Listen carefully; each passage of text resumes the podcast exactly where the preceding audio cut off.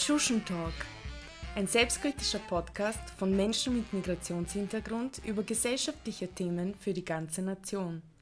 Wir warnen vor, wir sind nicht immer politisch korrekt, aber unser sonderbarer Humor ist nie respektlos gemeint. Herzlich willkommen zu unserer neuen Folge mit dem Titel Zu Gast. Die heute anwesenden Personen sind einmal meine Wenigkeit, ich bin die Doris, Servus, und zu meiner Rechten sitzt Maggie. Ähm, ich wäre auch so frei und würde mit meiner ersten Geschichte zum Thema zu Gast beginnen. Für die Zuhörer würde ich gerne erklären, wie wir das Ganze gestalten. Wir haben uns die Geschichten nicht vorab erzählt, das heißt, wir hören das Ganze auch zum ersten Mal. Und wir hoffen, ihr habt Spaß. Das Thema zu Gast kann man ja ganz unterschiedlich interpretieren. Man kann, glaube ich, zig Geschichten darüber erzählen. Und meine Geschichte handelt von zu Gast bei Balkanesen. Ich bin äh, gespannt. äh, natürlich ist mein Bericht nur eine oberflächliche Darstellung. Das heißt, ähm, es wird nicht für alle zutreffen und wahrscheinlich haben auch viele nicht die gleichen Erfahrungen gemacht. Aber ich bin mir sicher, dass sich einige wiedererkennen werden. Und ich habe das Ganze so strukturiert, dass alles eine Überschrift hat, so wie der erste Punkt. Die Verabredung. ähm, das ist, glaube ich, kulturell immer ganz unterschiedlich, ähm, weil nicht jeder das gleiche Zeitgefühl hat. oh ja, die südlichen Länder. genau. Und im Gegensatz zu vielen anderen Kulturen ist eben die Kultur am Balkan so, dass Spontanität kein Problem ist. Das heißt, man muss sich nicht vielleicht wie im Dachraum einen Besuch zwei Wochen vorher terminlich bestätigen lassen. Im Terminkalender eintragen genau, und Anfrage schicken und bestätigen. Sondern ja. es funktioniert einfach so, dass ich vor Dodos Haustür stehe und sie anrufe, hey, ich bin gerade in der Nähe, bist du da? Sie sagt, ja, ich komme rauf, ja. Und so funktioniert das tatsächlich auch über, also quer über alle Generationen. Und sollte aber eine Verabredung, ein Besuch vorab kommuniziert worden sein, heißt das noch lange nicht, dass man pünktlich zu der ausgemachten Zeit erscheinen muss. Ähm, am Balkan wird nämlich Pünktlichkeit ganz unterschiedlich interpretiert. Ähm, und es wird auch nicht übel genommen, wenn man nicht pünktlich kommt. Was genau verstehst du unter pünktlich? Also ist pünktlich jetzt fünf Minuten früher oder wie, wie so? Ähm, für mich ist, also das ist interessant eben, weil, äh, gute Frage, weil für mich ist pünktlich wirklich pünktlich. Also, also das heißt 18 Uhr ist 18 Uhr, nicht okay. früher. Nicht früher, nicht zwei, drei Minuten später, sondern wirklich Punkt 18 Uhr. Das heißt nicht, dass ich immer pünktlich schaffe. Aber ja, also für mich ist Pünktlichkeit wirklich zum, zum diesem Zeitpunkt. Okay. Genau. Das heißt, wenn du keinen Puffer einplanst, kann es auch dir mal passieren. Ja, und das also, passiert nicht ja. nur selten. also es gibt wenige Momente, wo ich, es ist sehr, sehr traurig, es gibt, wenige, es gibt wenige Momente, wo ich wirklich pünktlich bin. Ähm, das ist dich. einmal der Friseur. Die werden nämlich ziemlich pissig, wenn man zu spät kommt. Ja, da bist du nämlich zum Beispiel früher da. In der ja, Arbeit stimmt. bist du auch ein bisschen früher. Also es gibt gewisse Sachen, wo du schon. Selbst ein Balkanese ja. etwas. Also Friseur ist bei mir so ein Punkt. Dann die Arbeit, interessanterweise. Ja, und diverse behördliche, also Behördengänge oder sonstiges, wo du halt tatsächlich ein, genau. du weißt, dass es wirklich einen Terminplan gibt und du darfst Genau, alles andere ist eigentlich ziemlich... Also alles ja. im Privatleben ist sehr flexibel zu Genau. Zu, zu, ähm, und auch so ist es bei Verabredungen, wenn man zu Gast ist bei Balkanesen, solltest du nicht pünktlich erscheinen, das ist natürlich jetzt verschieden auch zu deuten, wie spät ist okay, aber es wird einem nicht übel genommen. Mhm. Vor allem, wenn es größere Runden sind, kann das sein, dass dann einer eine halbe Stunde später kommt, der andere eine Stunde später, der eine pünktlich. Also es ist ganz unterschiedlich.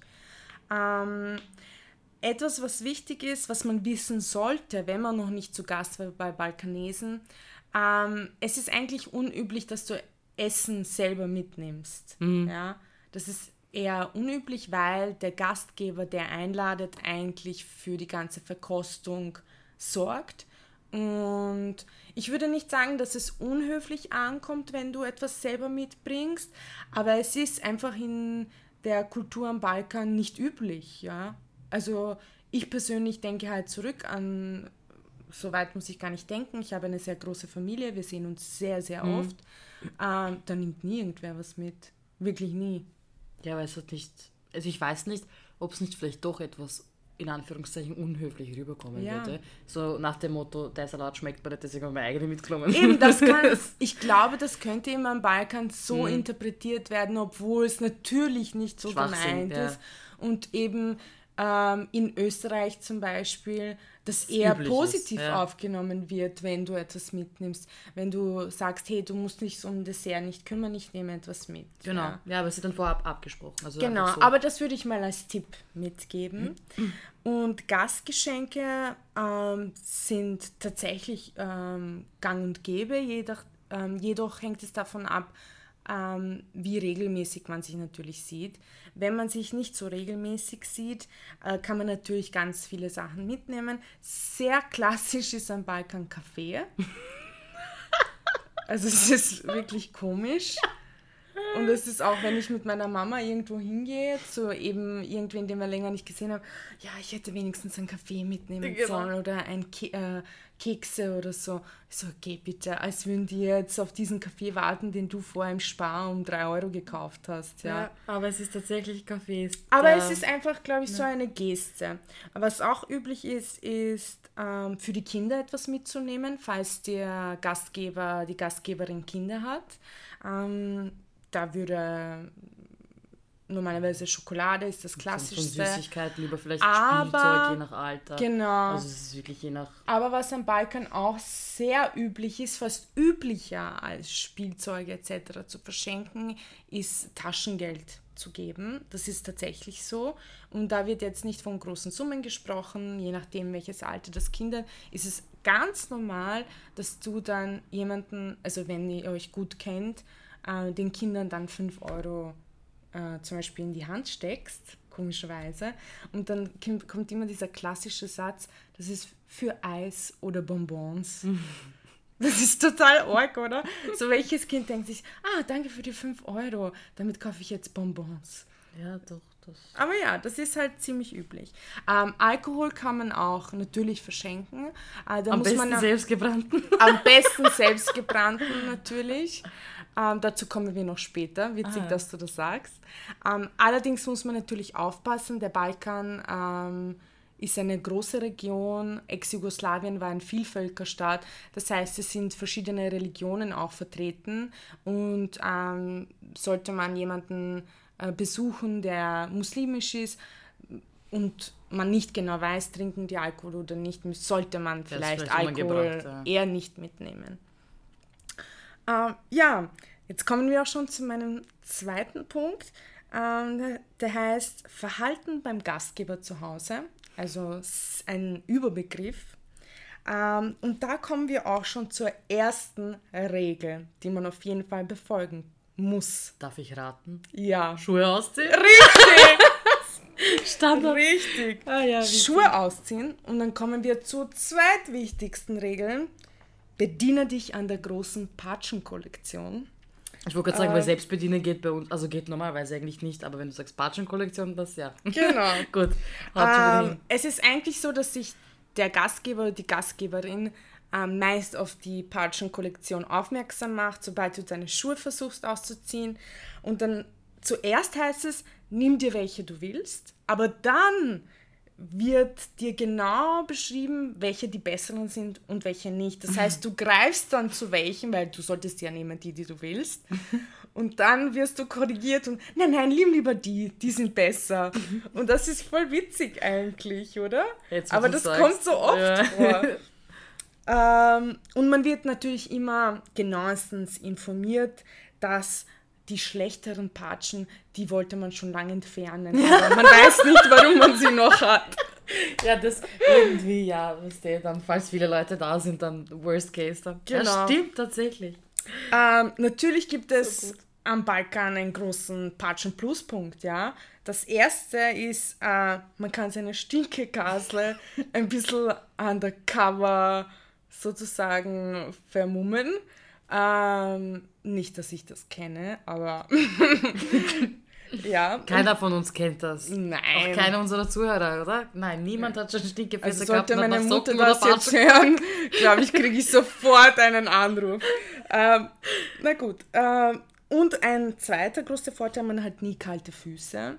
Ähm, vielen Leuten ist das sehr wichtig. Ich persönlich gehe sehr gerne barfuß und ich habe es gerne, wenn der Boden kalt ist, aber ich glaube, ganz viele Leute empfinden das eigentlich positiv, dass man die Patschen hat, weil es dann warm ist.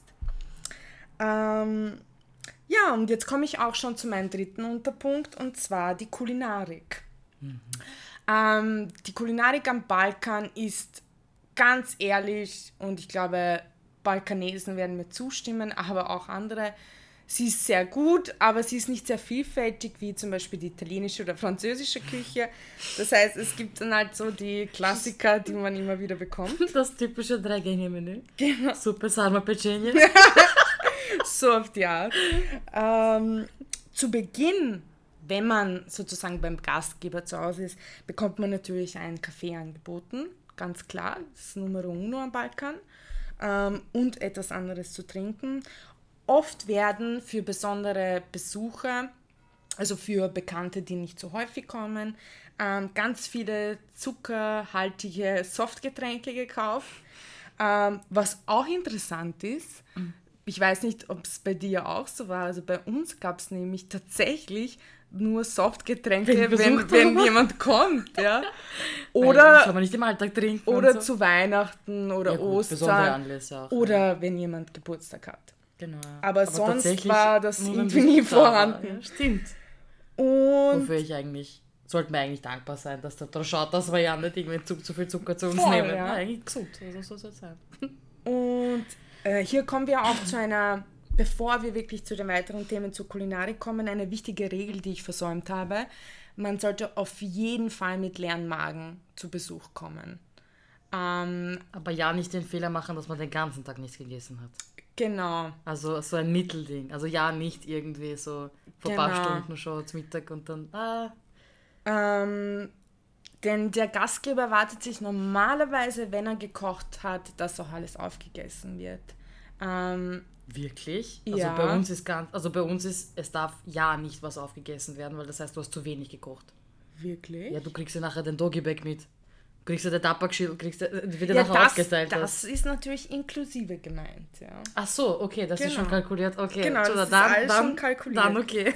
Aber zu sagen quasi, nein, ich habe keinen Hunger, Das äh, kommt ist nicht so gut an. ja. Genau, kommt unhöflich an am Balkan. Ähm, und dann kommen wir auch schon zum Tafelgeschirr. Das wird, es wird natürlich das beste Tafelgeschirr vorbereitet, das schon seit 30 Jahren im Familienbesitz ist. Und die man nur für genau solche Anlässe verwendet wird. Genau, und ja. das Lustige ist, dieses Tafelgeschirr ist jetzt nicht von Villeroy und Boch, wie sich manche denken, äh, das ist jetzt keine Werbung, sondern ähm, es ist dann vielleicht irgendein Schnäppchen, das die Mutti vor 30 Jahren irgendwo gemacht hat und jeden davon erzählt, wie günstig sie das damals gekauft hat. Ah, so geil. Ja. Ähm, und was auch ganz lustig ist, ich weiß nicht, ob du das auch kennst. Kennst du diese Rosenberger Raststationen? Ja. Und ich weiß nicht warum. Ich glaube, sie haben diese seit den 60ern bis Ende der 90ern anscheinend gratis verteilt. Auf jeden Fall jede ex-jugoslawische Familie hat diese Kaffeeheferl vom Rosenberger. Ja. Ich hatte keine. Und Also wir normalerweise werden diese Kaffeeheferl ähm, verwendet für jetzt jeden Tag. Mhm. Ja?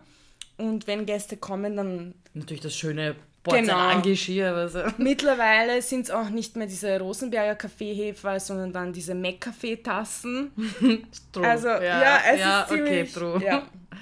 Ähm, und hier komme ich noch zu einem sehr interessanten Punkt, der mich persönlich auch oft beschäftigt hat. Wer sich vegetarisch oder vegan ernährt, hat es sehr schwer bei, bei Balkanern. Ähm, ich kann ja, euch das ist so einfach... selten einfach bei uns, jetzt mal ehrlich. ja, Ich meine, in Wien jetzt nicht, ja, wir sind da eher, aber wenn du überlegst und eine Also auch in Wien. wirst, Also ich bin jetzt seit, für die Zuhörer, ich bin jetzt seit fast neun Jahren lebe ich vegetarisch. Und meine Familie macht es immer wieder zu einem Thema. Und wie gesagt, es ist nichts Neues, ja. Aber vergessen, fragen Sie proaktiv nochmal nach, oder? Sie können es einfach nicht verstehen, wenn eben so. Sadma vorbereitet wird, Warum warum, ich nicht esse. Und da wollte ich euch eben einen Trick mitteilen, falls ihr euch vegan ernährt ähm, oder vegetarisch und ihr einen ähm, Background habt vom Ex-Jugoslawien. Am besten nichts sagen und hoffen, es fällt keinem auf. Vertraut mir. Ja, das ist das Beste.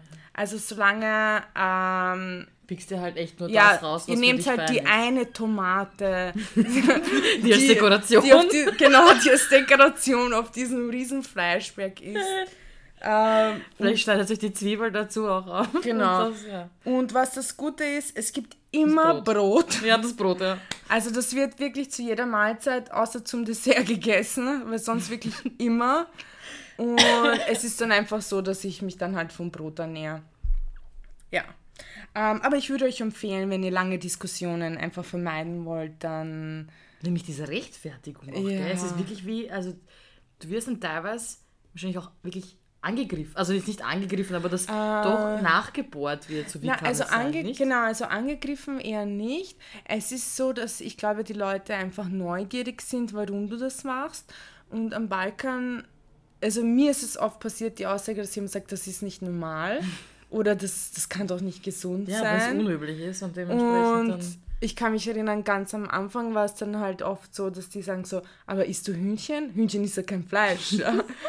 und, und das ermüdet halt einfach. Aber es scheint die Leute zu, also zu beschäftigen und zu interessieren. Und wenn ich das irgendwie in meiner Familie auslösen kann, dann ist es irgendwie für mich schon, Schon ein Gewinn eigentlich. ist schon cool, ja. Ähm, ja. Und jetzt kommen wir zu einem anderen Punkt, ähm, den vielleicht viele von euch ähm, kennen, jetzt unabhängig davon, ob sie am Balkan sind oder nicht. Ähm, und zwar die Problematik Rauchen. Ja? Ähm, es ist nämlich so, ja, dazu komme ich dann, aber vorher habe ich eine Frage an dich, bevor ich loslaber. Ähm, was glaubst du, wie viele Raucher gibt es in Österreich?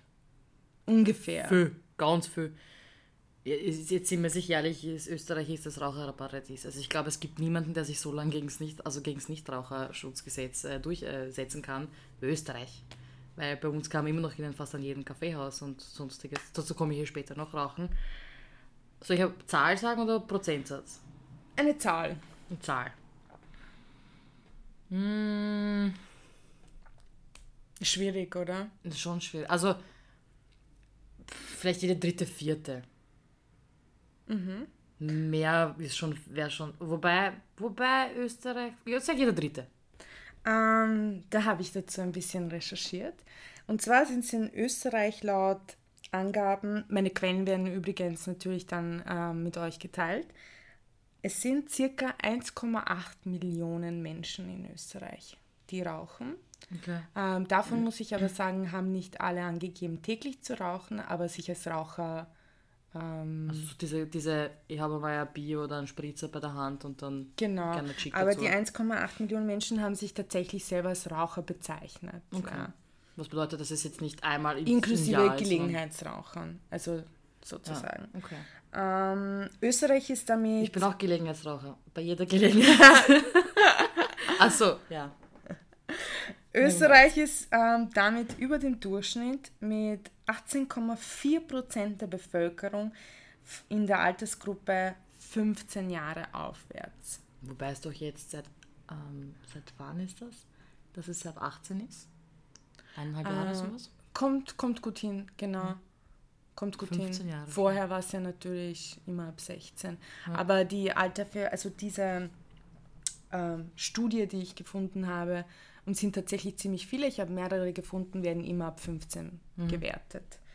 Ähm, Glück was gehabt, die glaubst du- 14-Jährigen unter euch. Sondern in der Statistik vertreten. was glaubst du, was sind so, was ist das Land, wo am wenigsten geraucht wird? Ich nehme an, ein Land, in dem es super teuer ist. Könnte sein, ja. Soll ich aufklären? Bleiben wir in Europa? Nein, es geht hier wirklich Weltweit. Weltweit. Östers. Boah, schwierig. Also wie gesagt, Österreich ist knapp über dem Durchschnitt mit 18,4 Prozent der Bevölkerung in der Altersgruppe 15 Jahre aufwärts. Ich würde auf irgendwas innerhalb Europa tippen. Okay.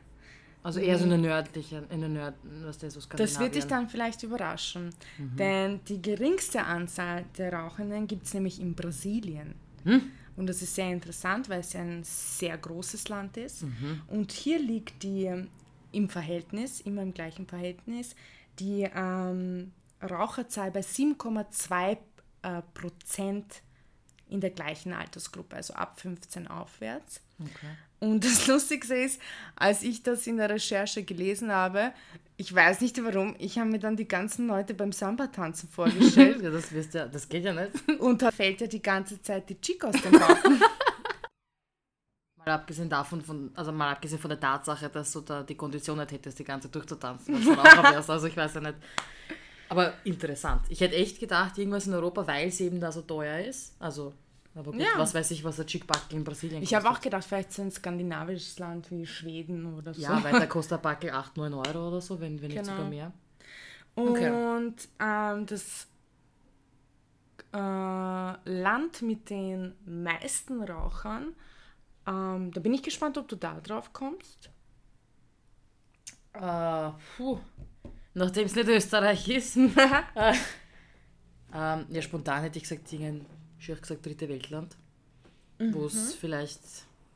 Da bist du nicht schlecht dabei. Also Indonesien Ja, hat tatsächlich die meisten Raucher. Und zwar liegt hier der Prozentsatz bei 39,9 Prozent. Das heißt, ist fast, fast 40 40. Prozent der rauchfähigen Bevölkerung raucht. Ja? hast du zufällig bei der Hand, wie viele Jahren man in Indonesien rauchen darf? Nein, wahrscheinlich ab 8 oder so. Ich gerade sagen, das macht. Gibt, war das nicht dieser Indone war, war, war nicht das Indonesien, dieser kleine Junge, der so viel Chick geraucht hat? Das war dieses kleine Video, Dicke, was ja, überall der so war. urviel geraucht einfach. Das könnte es sein. Aber wie gesagt, die Studie Okay. ist immer ab 15 gewertet. ja, ja, das ist. Aber das ist ziemlich viel, ja. Das, Das ist, heftig. fast Das 40 ist fast jeder- fast also, so, ja, Zweite. also im Kopf denkt man immer fast 50 Prozent. Das ist Es ist fast jeder zweite. Wahnsinn. Das Ja. ist, Alter. Und in Österreich sterben rund 14.000 Menschen jedes Jahr an den Folgen von Zigarettenkonsum. Das muss man sich mal vorstellen. 14.000 Menschen. Ich möchte das gerne mal pro Tag rechnen, weil das kommt immer ein bisschen besser. Das ist immer greifbarer. Also, Genau. Wahnsinn. ja. Also fast 40 Menschen pro Tag. Aber an den Folgen von Rauchen hast du nicht immer Lungenkrebs, beziehungsweise Lungenkrebs kriegt ja, ja Genau. nicht Raucher mal. Ne? Aber Also es sind wirklich halt durch Zigarettenkonsum. Ja, das ist meistens ein Schlaganfall oder so irgendwas, wo halt eben aufgrund Genau. der Verengung der Gefäße. Genau. Es gibt ja ganz viele Krankheiten, die man aufs Rauchen zurückführen kann. Und nicht nur Lungenkrebs, ja. Das ist, nicht das Einzige. So, so, so. Genau. Und Arg. bei, Weil ist das schier. ja. Ich glaube, ich auf. da muss ich mal kleine Schikan rauchen auf den Schreck. Und eben zurück zu meiner Geschichte. Bei bisschen über zwei Millionen Menschen mit Migrationshintergrund in Österreich. Ähm, damit bei den zwei Millionen Menschen sind auch Leute von erster und zweiter Generation dabei. Ähm, sind natürlich ganz viele Raucher dabei, vor allem am Balkan. Ähm, gibt es noch sehr, sehr viele Raucher. Und Wie ist das jetzt eigentlich? Entschuldige, wenn ich da auf irgendwas vorgreife oder so, aber bei als Nichtraucher oder sagen wir so militanter Nichtraucher bei Balkanesen zu Hause, der Raucher ist und wo die ganze Gesellschaft Raucher ist. dazu wollte ich nämlich Okay, gerade kommen. sorry, Gut, wenn ich vorgreife, Nein, aber das hätte mich jetzt Thema. interessiert, weil- weil deswegen habe ich das eigentlich ausgewählt, weil grundsätzlich ist es so, dass der Gastgeber entscheidet, ob bei ihm geraucht wird oder nicht. Ja. Und wenn du nicht Raucher bist und du möchtest nicht mit Rauchen in Verbindung kommen, hast du in unserer Kultur ein großes Problem. Deswegen habe ich das mit aufgenommen, weil mir das eigentlich wichtig ist. Und ich hoffe, dass die neuen Generationen der Jugos sozusagen ähm, vielleicht durch unseren Podcast hier einen Gedankenstoß bekommen. Ähm, denn es ist eigentlich so, dass, eigentlich. dass natürlich auch viele Kinder immer Ja. in der Nähe sind. Und ich finde es auch eigentlich, wenn ich ehrlich bin, nicht okay, ja. Egal, ob man Raucher ist oder nicht, aber ich weiß nicht. Na, vor allem, es ist was anderes, wenn ich sage, ich bin nicht Raucher, aber ich gestatte es meinen Gästen, dass bei mir rauchen. Genau. Ja, weil halt ein besonderer Anlass oder große Gruppe, Genau. was auch immer. Ja. Aber Nur was sagen, passiert dann, wenn noch ein Nichtraucher dabei ist? Verstehst du, was ich meine? Und ich glaube, es könnte durchaus sein, dass dann manche Personen einfach das dann meiden, zu gewissen Personen zu Na Besuch sicher, zu gehen, ja, weil dort einfach stark geraucht wird, beziehungsweise in größeren Gruppen. Und deswegen habe ich das eigentlich hier aufnehmen wollen, weil ich es total wichtig finde, dass man auch darüber nachdenkt. Ähm, denn es wird nämlich am Balkan oft als Respektsache gesehen. Also es wird als Res- Respektsache gesehen, dass du Rauchen gestattest gegenüber deinen Gästen. Ja. Und was ja eigentlich ähm, eine gute Intention hat, aber leider schlechte Folgen für alle anderen. für die, die nicht Raucher sind. Genau. Weil wenn es alles ist, Raucher sind, ja. Genau, und es ist, ähm, aber wie gesagt, es sind oft Kinder dabei, deswegen erwähne ich das noch einmal. Kinder, die dabei sind. Unter 15? Und ich persönlich habe selber hier eine kurze Geschichte zu erzählen. Ähm, es ist so, wir haben, also eine Gruppe von Freundinnen, haben für eine andere Freundin eine Babyparty geplant. Und es war so, dass die Location noch nicht feststand. Und also wir hatten einen Wunsch und ähm, die war immer mit Schönwetter verbunden. Und falls Schlechtwetter wäre, hätten wir halt quasi einen Plan B gesucht. Und dann wurde auf ein Lokal quasi hingedeutet, wo wir genau an dem Tag waren. Und dort wurde halt geraucht, ja. Und welche Lokale gibt es, die so eine gute Belüftung haben? Dass Genau. Das, äh, Und ich habe dann irgendwie gesagt, so, ja, aber das können wir nicht machen, weil sie ist schwanger, ja. Und dann war so, na, warum? Sie hat kein Problem damit. Und das, das mag auch sein, dass die Mutter damit kein Problem gehabt hat, aber ich hatte ein Problem damit, weil ich, ich weiß nicht. Ich weiß nicht warum, aber ich fand das irgendwie nicht richtig. Es ist ein Verantwortungsbewusstsein, was du für dich wahrscheinlich siehst, aber es ist vielleicht ein bisschen. Ich verstehe den Gedanken, ähm, dass du sagst, du möchtest das nicht oder du fühlst dich dafür verantwortlich, dass du da jetzt irgendwie sagst, halt stopp, es gibt da Aspekte, die wir mit, mit bedenken müssen, wie zum Beispiel, äh, die, es geht um eine schwangere Frau oder hochschwangere Frau bei Babyparty. Ähm, und auf der anderen Seite, ich meine, es ist nicht, es obliegt nicht deiner Verantwortung. Es Natürlich ist ein, nicht. Es ist ein vorbildliches Verantwortungsempfinden, aber es liegt halt aber nicht an. Also, natürlich nicht und im Endeffekt hatte ich natürlich nicht die Entscheidungskraft, weil das ähm, im Grunde muss es natürlich die werdende Mutter entscheiden. Aber ich glaube, vielleicht kannst du mich da korrigieren, vielleicht stimmt es auch nicht, da würden wir uns freuen, wenn ihr uns einfach eure Meinungen dazu sagt. Aber ich glaube, das ist vielleicht in, in, weiß ich nicht, in einem österreichischen Freundeskreis vielleicht üblich.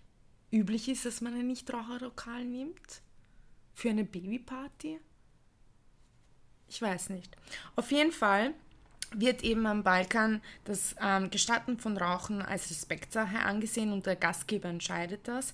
Meist, selbst wenn der Gastgeber nicht Raucher ist, gestattet er es den anderen Gästen zu rauchen. Ähm, wer damit ein Problem hat, hat leider oft Pech. Ähm, und hier sind die nächsten Generationen gefordert. Findet ihr das okay oder möchtet ihr das einfach selber ändern? Und jetzt kommen wir zu einem anderen, etwas lustigeren Punkt, weil das war ja jetzt ein sehr ernstes Thema. Die Balkanheilkunde. Und du hast das ganz am Anfang lustigerweise schon erwähnt. Solltest du zu Besuch kommen und gerade an gesundheitlichen Problemen leiden, sei es eine Migräne oder Zahnschmerzen, eine Verstauchung, wird man dir das Lebenselixier des Balkans bringen. Damit meine ich natürlich Rakia, ganz klar. Selbstgebrannten Selbstgebrannt, Schnaps. wichtig, ja. Genau. Wichtig. Homemade. Diesen kannst du entweder trinken, also gurgeln, ähm, trinken, trinken. für den Magen, weil es Ja, ist gut für genau. die Verdauung. Oder du kannst es auch auf die betroffene Stelle einfach legen. Mhm. Ähm, es hält einfach alles und Das danach Beste gegen Zahnschmerzen auch immer so Kopf neigen und Ja. wirken lassen. Ne? Das ist das beste Betäubungsmittel. Also angeblich hilft es ja für alles. Ähm, danach kannst du deinem Hausarzt im 16. sagen, er kann scheißen gehen, weil du eine eigene Praxis öffnest. so ungefähr. Ja, brauchst du gar nichts einbilden auf seinen Doktortitel, gell? Und jetzt kommen wir zu einem anderen, weiteren Punkt. Ähm, der hat den Titel Schau sie an, sie ist bereit zum Heiraten. Und das ist für mich ein ganz interessanter Punkt. Wenn du nämlich ein höflicher Mensch sein solltest und eine gute Erziehung genossen hast, fragst du den Gastgeber, die Gastgeberin natürlich, ob du beim Saubermachen helfen kannst. Ähm, diese nette Geste kann oft eine ganze Lawine auslösen. Während du nämlich einen Teller in die Spüle stellst, wird folgendes laut genug ausgesprochen, damit du es aber ja mitbekommst. mitbekommst natürlich. Schaut sie euch an, sie ist bereit zum Heiraten. So crazy. Du Weil hast du schaffst, einen Teller in die Spüle zu stellen. Genau. Oder vielleicht in den. Okay, vielleicht schaffst du es sogar in den Geschirrspüler einzurammen. Ich glaube, sie wollen damit sagen. Gute also ich komme eh dazu. Genau, gute Hausfrau. Ähm, du hast jetzt zwei Möglichkeiten. Entweder du hältst den Mund und schluckst deinen stolzen, freien, mutigen Feminismus hinunter und unterdrückst deine Kotze, indem du deine Lippen fest aneinander presst und sie nach links und rechts ziehst, so dass es den Leuten wie ein bescheidenes Lächeln vorkommt. Oder du stürzt dich in eine ewig lange Diskussion, wie wichtig tatsächlich die Ehe für deine weitere Zukunft ist. Und vor allem, dass so etwas vielleicht nicht unbedingt aussagekräftig ist, ob oder Genau. ähm, da ich ein Missmatcher bin, war die Option 1 mit Fresse halten und Feminismus schlucken natürlich sehr lange keine Lösung für mich. ähm, doch mittlerweile habe ich gelernt, gewisse Dinge zu akzeptieren und gelernt, sie zu hinterfragen und nicht gleich zu bekämpfen. Mhm. Ähm, ich glaube nämlich, diese Aussage ist oft als eigentlich ehrliches Kompliment gemeint für deinen Fleiß und deine Bodenständigkeit, ähm, welcher einfach von einer anderen Generation kommt, die in einer anderen geografischen Lage aufgewachsen ist und wahrscheinlich selber zig Male diese Sprüche gehört hat. Und, und mittlerweile. Gegen, gegen wer, in Anführungszeichen, oder halt gegen Argumenten konfrontiert wurde, wahrscheinlich auch. Also ich glaube nicht, dass wenn ähm, das, ich sage jetzt mal von der früheren Generation, wenn wir da jetzt bleiben, und die in der jungen Generation waren und das von der Älteren gehört haben, dass die überhaupt überlegt haben, ob sie was dazu zurücksagen sollen. Jetzt überleg einmal. Vor allem in einem gewissen Alter. Weil willst dich ja auch nicht irgendwie, also willst du nicht deine Eltern in eine unangenehme Situation bringen, dass genau. du da jetzt anfängst. Also wenn ich jetzt zurück Respekt überlege. wird sehr das ist bei uns, hoch also, geschrieben. Ich weiß nicht, ob ich da die Eier gehabt hätte, dass ich jetzt anfange mit irgendwie aufmucken und erklären, was ich jetzt eigentlich also davon halte. Also ich habe es ziemlich oft gemacht und in Wahrheit hat es mir nichts gebracht, weil du, du kannst natürlich nicht, wie gesagt, du kannst, also du kannst natürlich, aber es ist schwierig, einer anderen Generation, die in einem anderen Land aufgewachsen ist, mit anderen Bräuchen, äh, anderen Traditionen, denen deinen, ich nenne es mal, äh, neuzeitigen, zeitgenössischen Feminismus beizubringen dafür bist du nicht da. Natürlich, ich bin jemand, ich suche immer gerne das Gespräch, die Dialoge, weil ich einfach interessiert bin an Leuten, was sie denken und ich denke mir, lieber sage ich meine Meinung und vielleicht lernen sie was oder auch nicht und vielleicht lerne ich was von ihnen oder auch nicht. Und das bringt uns, glaube ich, beiden mehr. Aber ich glaube, dass teilweise, wie du gesagt hast, man möchte auch niemanden irgendwie verärgern. Und deswegen habe ich einfach gelernt, dass ich quasi das gar nicht so ernst nehme. Das mhm. ist vielleicht der, der, richtige Begriff, es nicht ernst nicht zu nehmen. Ernst. Ich glaube, das ist generell eine Sache, die, äh, die uns in unserem Leben viel äh, gebracht hat, dass wir viele Dinge irgendwann einfach nicht mehr so ernst genommen haben. Dazu kommen wir vielleicht noch zu, in ein paar anderen Folgen. Und jetzt komme ich auch schon zu meinem letzten Punkt. Das passt eigentlich ganz gut. Wie deutet man die Zeichen? Auf die Art, wann schleiche ich mich? ähm, Sollten die ersten Gäste gehen, heißt es nämlich noch nicht, dass man aufgefordert ist, auch zu gehen. Also das ist eigentlich sehr untypisch am Balkan, vor allem wenn es eine größere Runde ist. Ähm, aber zu einer späteren Stunde wird gefragt, ob noch jemand einen Kaffee möchte. Mhm. Das ist eine höfliche Art zu sagen, danke, aber jetzt schleicht jetzt euch bitte. Wieder, ja. Das war nett, ähm, aber Genau. Nachdem der Kaffee ausgetrunken wurde, äh, begibt man sich in den Flur. Dort werden alle Gäste verabschiedet. Es wird nochmal gefragt, Kollektiv. ob jemand was zum Essen mitnehmen möchte. Es wurde schon Weg. alles, genau, für den Weg, falls man hungrig ist und eine halbe Hochzeitstorte noch irgendwie. Oder drei Sarma irgendwie auf dem Weg da. Also Genau. Krautrouladen, Entschuldigung für die, die es nicht Kann kennen. ja alles passieren, Dodo. Ja, ich weiß eh. Ja. Ich, ich habe es auch oft genug erlebt. Ähm, nachdem man eben seinen äh, Kaffee ausgetrunken hat, begibt man sich gemeinsam in den Flur. Dort werden alle Gäste verabschiedet. Zuerst Ah. aber wieder Batschen aus den Schuhe anziehen. Richtig. Nicht vergessen. Ähm, aber das habe ich jetzt nicht als äh, Punkt angedeutet, weil ich hoffe, dass ihr wisst, dass man, wenn man von jemandem anderen Eigentum mitnimmt, das nennt man Diebstahl. Ähm, der Flur ist ein super Zeitpunkt, um alle versäumten Themen nochmal aufzugreifen. Und dann passiert das oft. Hast du gehört das? Ah ja, das habe ich gehört, da wollte ich dich fragen, aber ich habe es ganz vergessen. Und so geht das immer weiter. Das Wort Eide äh, wird währenddessen oft mindestens 20 Mal fallen. Das deutet nämlich eigentlich an, man möchte gehen, aber irgendjemandem fällt immer noch wieder, eine ja. spannende Geschichte Ja. ein. Oder stellt noch eine Frage, das ist das Schlimmste. Du willst eigentlich Genau. schon gehen. Ne, vor allem du selber willst dann eigentlich auch schon gehen. Und Weil's der Gastgeber. Und der Gast, ja, weil, und weil der Gastgeber offensichtlich auch möchte, dass du gehst. Genau. Und Nur- man ist so in der Zwickmühle, so quasi, du möchtest höflich sein und antworten, aber du möchtest auch höflich sein und die Und nicht gehen. mehr länger aufhalten. Ja? Allem bist meistens voll gefressen und willst nur mehr schlafen. Genau. Ähm, der Vorteil ist, Winter is coming. das heißt, hier wird das Flurritual nochmal deutlich kürzer. Denn spätestens, wenn alle anfangen zu schwitzen, ist es meist vorbei. Ja. Es gäbe natürlich noch viel mehr Punkte, jedoch muss auch dieser Beitrag von mir irgendwann zu Ende sein, damit die Dodo uns noch ihre Geschichte erzählen kann. Solltet euch noch etwas einfallen, würde ich mich auch über eure Meinungen freuen. Teilt diese mit uns auf Instagram und Facebook. Dodo, ich bin sehr, sehr gespannt. Ich muss auch sagen, meine Goshen sind schon wirklich staubtrocken. Ich glaub's dir. Ähm, ja, was sagst du zu meiner Geschichte? Sind das Sachen, die du noch nie gehört hast? Oder? Also ich muss sagen, das ein oder andere habe ich tatsächlich auch schon mal gesehen, gehört, erlebt. Ähm, witzigerweise hat zu mir noch keiner gesagt, die war das Heiratsmaterial. Offensichtlich rühre ich keinen Finger als Gast. Vielleicht ist es auch eine Strategie von dir. Naja, damit man ja nicht über mich redet.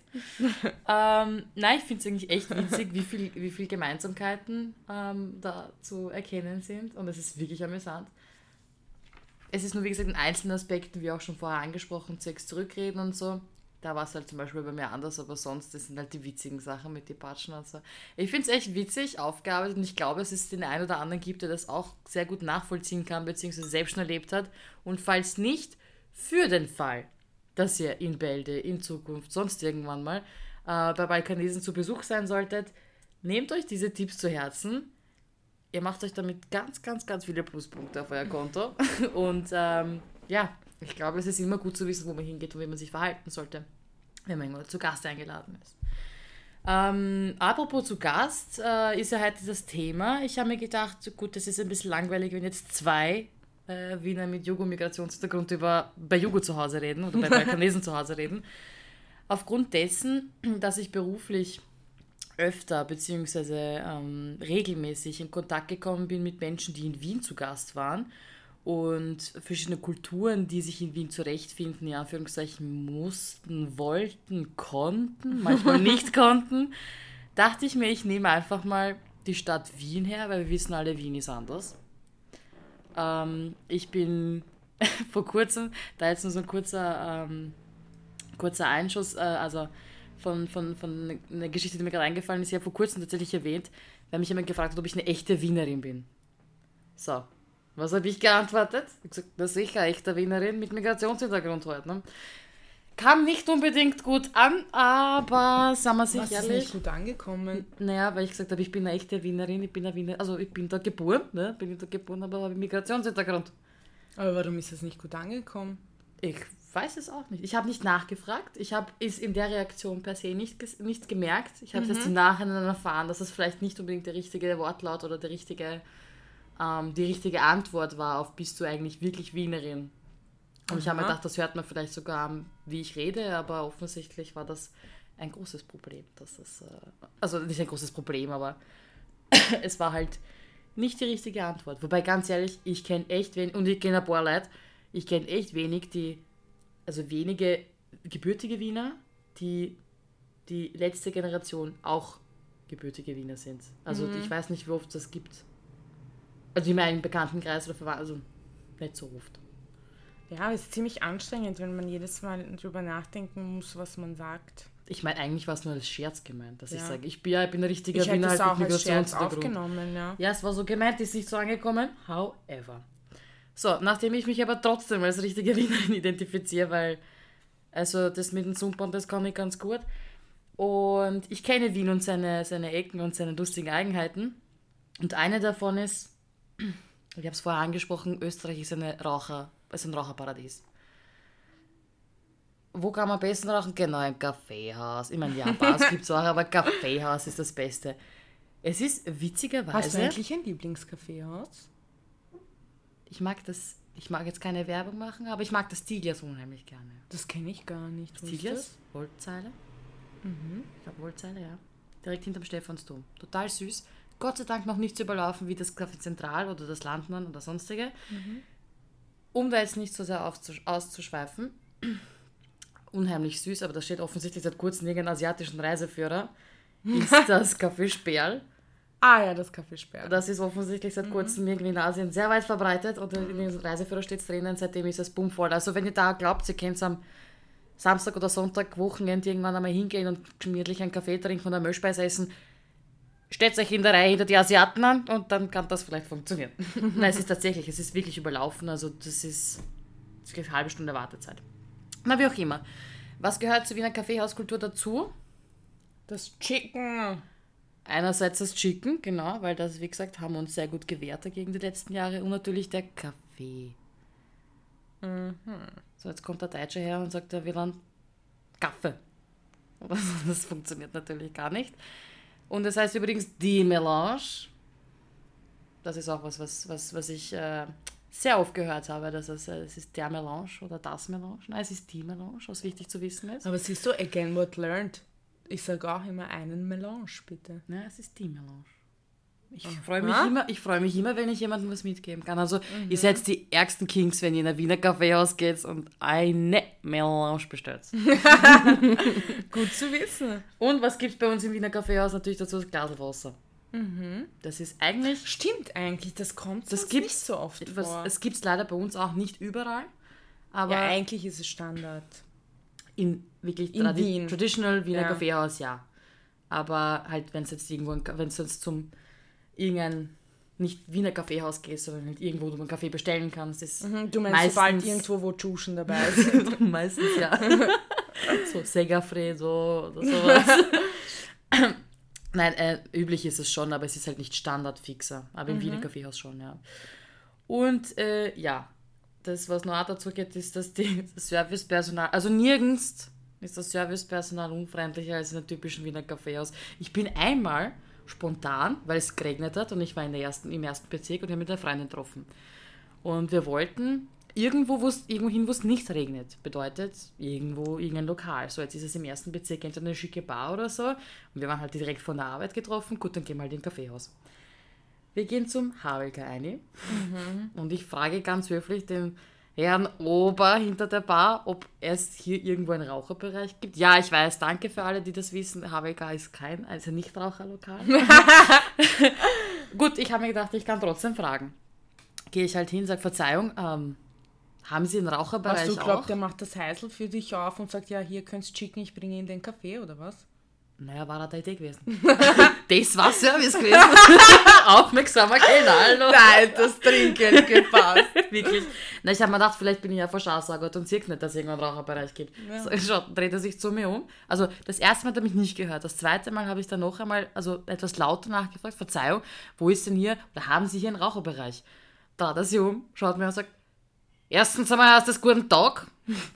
und brauchen keinen jetzt draußen. Da habe ich gesagt, gut, passt. Äh, vielleicht suchen wir uns ein anderes Dann halt Lokal. nicht das Café haben Vielleicht nicht das habe ich ähm, Ja, ich möchte jetzt hier keinen Reiseführer-Tipp oder so geben, aber es ist halt natürlich... Hast du irgendeine, Super hast du Tipps, wie so. man, wie man Wiener Kaffeehauskellner am besten behandelt? Mit Schmäh. Das hast du sehr schön gesagt. Mit Schmäh. Also so Auch, offensichtlich auch mein... einfach nicht so ernst nehmen, Genau, oder? ja, einfach nicht ernst. Wie gesagt, dieses Verzeihung haben sie irgendwo, ich, ich, Entschuldigung, ich habe Verzeihung auspackt. Haben sie irgendwo einen Raucherbereich? Oder? Er sagt, Drinks, kann man da chicken? Ja, ich glaube, der hat gesagt, na, kann man nicht, kann man draußen, aber einen Kaffee kann ich machen. Es war vielleicht, das war vielleicht gegangen. Na gut, wie auch immer. Ähm, und was wichtig ist im Wiener Kaffeehaus, du setzt dich nicht einfach hin, trinkst einen Kaffee und gehst weiter, wie es in Italien üblich ist. Du setzt dich hin, trinkst einen Espresso, deswegen haben sie einen Espresso, weil sie immer einen Stress haben und müssen gleich weiter. Nein, du setzt dich hin, du bestellst eine Melange, du trinkst dazu dein Glas Wasser, schickst ein, zwei, 15.000, wie viel auch immer und du sitzt ewig lang, ist schon mal aufgefallen, wie lange die Leute in Wiener Kaffeehäusern sitzen oder generell in Wiener Lokalen, das ist außerhalb überhaupt nicht so. Also, also lange Ja. sitzen im Sinne von ein Getränk ewig lange konsumieren. Ja. Also Platz wegnehmen. Gut, das ist auch so eine lustige Sache. Dann geht man aus dem Kaffeehaus raus, man bewegt sich irgendwo anders hin. Ich muss ja sagen, die öffentlichen Verkehrsmittel in Wien sind super angebunden. Wir sind echt gut, wir haben eine super Infrastruktur. Äh, jeder kennt es einmal so Wochenende, U-Bahn fahrt durch, super Leihwand, man braucht kein Taxi zahlen oder eher Nightline gibt es für ur viele ähm, U-Bahn, U-Bahn, also U-Bahn-Ersatzverkehr eben. Beziehungsweise halt BIM fährt mittlerweile auch Nightline. Ähm, ist auch super angeschrieben verglichen mit anderen Städten. Ich weiß noch in Paris, das war ganz heftig. Was in der Nacht eher selten passiert, sondern mehr tagsüber ist, ist, du steigst ein, du weißt, du fährst nur zwei Stationen, du stellst dich halt irgendwo näher zur Tür und dann kommt jemand und dann kommt so eine etwas ältere Omi. Meistens ist sie Österreicherin, weil Jules fragt die nicht. und fragt dann so, weil sie halt die nächste aussteigt. Weiß, was du sagen willst. Was will ich sagen? Steigen's aus? Und mir brennt es dann echt immer auf der Zunge und sagt, nein, ich fahre noch bis Obersankt weit, aber danke der Nachfrage. Also natürlich ist es wichtig, Leute zuerst aussteigen zu lassen, am besten sich nicht in deren Weg zu stellen, sondern seitlich hinzustellen. Das funktioniert in anderen Städten okay, teils besser, teils schlechter. Das kann man jetzt nicht so sagen. Ich finde, Wien ist Aber- ja nicht so schlecht. Aber ja, Rush Hour ist halt Kat- Katastrophe. Ja. Aber gut. Das stimmt. Ähm, das Aber ich heißt, glaube, da musst du Rush Hour in China oder Japan erleben. okay, das, also in Tokio, glaube ich, da gibt es ja eigene Leute. Das, das ist ein Beruf. Die die die Leute, Leute reinquetschen. reinstopfen in die U-Bahn. Ja, das ist ein Beruf. Du bist, stell dir vor, wie geil ist das? Fahrt der U-Bahn ein, vollgestopft wie Sardinen in einer Büchse. Und da sind noch ur viele Leute rein wollen und du einfach nur so, okay, passt. Und dann schiebst du halt alle rein. Und jeder ist komfort damit. Es interessiert keinen dort, dass das eine private Leute Zone rein? ist. Ja, damit so viele reinpassen. Geil. Stell dir vor, du, Geiler Job. Stell dir vor, du trittst dann in, in Wien in der U-Bahn, hier kommst jemand sagt, Entschuldigung, haben sie Angst von der lauter Tschuschen und glaubt, nimm die Taschen weg oder so. Der muss aufpassen. Ähm, Apropos äh, Sardinien, äh, Sardinien, Sardinien und so.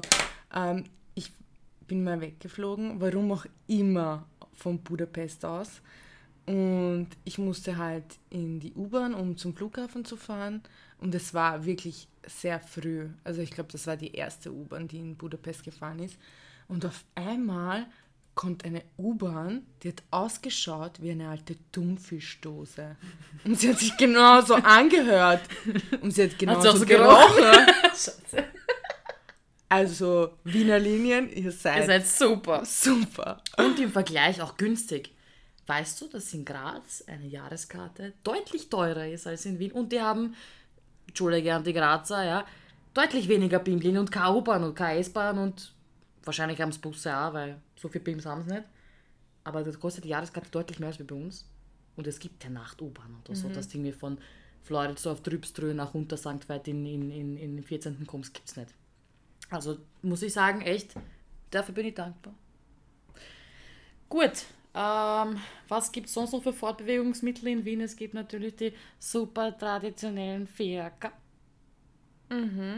Wir fahren ja alle hier und da mal mit dem Fiaker in die Arbeit und deswegen Ja, das muss das ein Tourist auch erleben. immer wieder. Ich muss ehrlich sagen, ich finde die Viecher arm. Natürlich sind sie arm. Die haben erst ab, ein, ab 35 Grad, haben die quasi hitzefrei. Bis 35 Grad. Und ihr wisst alle, dass 35 Grad in Wien und 35 Grad am Meer ein Unterschied sind. Am Meer, okay, geht eine Brise, ja. Ist es gar nicht so eine, so eine stickige Luft. Voll die armen Viecher. Und da müssen sie den ganzen Tag die Touristen durch die Gegend zahlen. Also, falls ihr, es sind ja sicher ein paar Tschuschen unter uns, äh, eure Familie, Freunde, von wo auch immer, von außerhalb in Wien zu Besuch habt, redet es ihnen aus. Ich persönlich ist, bin echt nicht Fan von, von Fiakerfahrten. Aber Das kann ich Das- nachvollziehen. das kann natürlich jeder für sich entscheiden. Ich finde es halt einfach arg. Ähm, also arg, ich finde es einfach arm, die Viecher. Und die, ja. Ich meine, du kannst in die, in die Zwarer Bima setzen, wo man einen Ring fahren, dann steigst halt um fast mit Einser weiter und siehst den ganzen Ring. Da brauchst du nicht in einen, einen Viech, dass die kommen anzahlen. Oder mit dem E-Scooter. Oder mit dem E-Scooter. Mittlerweile gibt es ja super viele, also super viele Anbieter auch. Das ist einfach, und du kannst es überall abstellen innerhalb der Zone. Also, Ja. naja, ähm, nichtsdestotrotz, wir sind vor zum wievielten Mal, bitte korrigiere mich, 16., 17. Mal zur lebenswertesten Stadt der Welt gekürt worden. Und trotzdem ist immer alles Arsch. Wenn die U-Bahn drei Minuten braucht, bis kommt, dann ist viel zu lang, viel zu lang, viel zu lang. Andere haben, hey Leute, andere haben am Land so ein Bus, der einmal am Tag in die Stadt fährt. Wenn du ihn verpasst hast, hast du ihn verpasst. Aber ist trotzdem Arsch in Wien, gell? Ich Ähm. werde erst nervös so ab sechs Minuten. Es kommt darauf an, ob ich einen Puffer habe oder nicht. Gell? Wenn ich Balkanese bin, habe ich wahrscheinlich keinen Puffer und dann ist sechs Minuten schon scheiße. ich verstehe dich. also wenn ich morgens zur U-Bahn gehe und ich sehe sechs Minuten, Jetzt fällt bin mir ich gestresst, erst ob ich... auf, ich müsste das wirklich ändern. Und für euch ähm, ein Tipp, wenn ihr mal etwas länger auf die U-Bahn warten, äh, warten müsst, dann schaltet einfach unseren Podcast ein. So ist es. Ähm, ja, es gibt eigentlich noch super viele Sachen, die Wien betreffen, die vielleicht für von außen kommende, ob es jetzt Touristen sind, Gäste oder sonstiges, zu beachten wären. Aber so viel Zeit haben wir nicht. Wir wollen hier nicht zu lang äh, beschäftigen. Deswegen sagen wir an dieser Stelle vielen herzlichen Dank fürs Zuhören. Wir freuen uns für, ähm, auf euer Feedback. Wie gesagt, ihr könnt euch gern via Facebook, Instagram kontaktieren und uns euer Feedback geben oder sonstiges, Ideen vielleicht. Und verabschieden uns an dieser Stelle. Mich würde es interessieren, was ihr unter Pünktlichkeit versteht. Es lässt sie jetzt nicht los. Nein! Es bleibt jetzt da. Das ist dieses typische Balkanese. Ich war schon am Verabschieden und Maggie muss wieder dieses Thema Ja, wir aufrufen. sind gerade im Flur. Ich habe das Gefühl, wir sind im Wir sind Flur. gerade im Flur. Wir stehen seit fünf Minuten im Flur. Nein, nicht ganz. Im Flur und sind schon so auf. Eit! Dodo, äh, wir beenden doch eigentlich jede Folge mit einem Witz von dir. Ich hasse es. Leute, ich schwör's euch, das ist nicht abgesprochen und es nervt mich jetzt schon. Es, wirklich, es nervt mich jetzt schon. Okay. Ich find's geil. Vor allem, es bringt mich immer in die totale Stresssituation. Ich fange schon an zum Schwitzen. Siehst du, das ist ein Wahnsinn. Okay, ein Witz, ein Anti-Witz. Hast du einen Wiener Witz? Na, das ist, es gibt, es gibt nur Kabarett. Also das Okay. dauert ein bisschen länger. Das ist, Kein also ein Problem. Wiener Witz ich nehme einen. Anti-Witz. Wir nehmen alles, oder? Ich glaube, äh, der Klassiker macht's auch.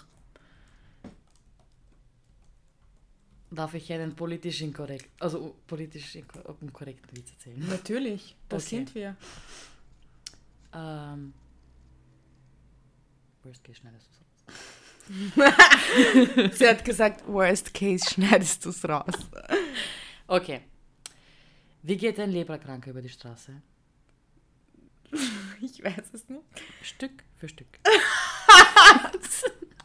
Danke fürs Zuhören. Ciao. Ciao.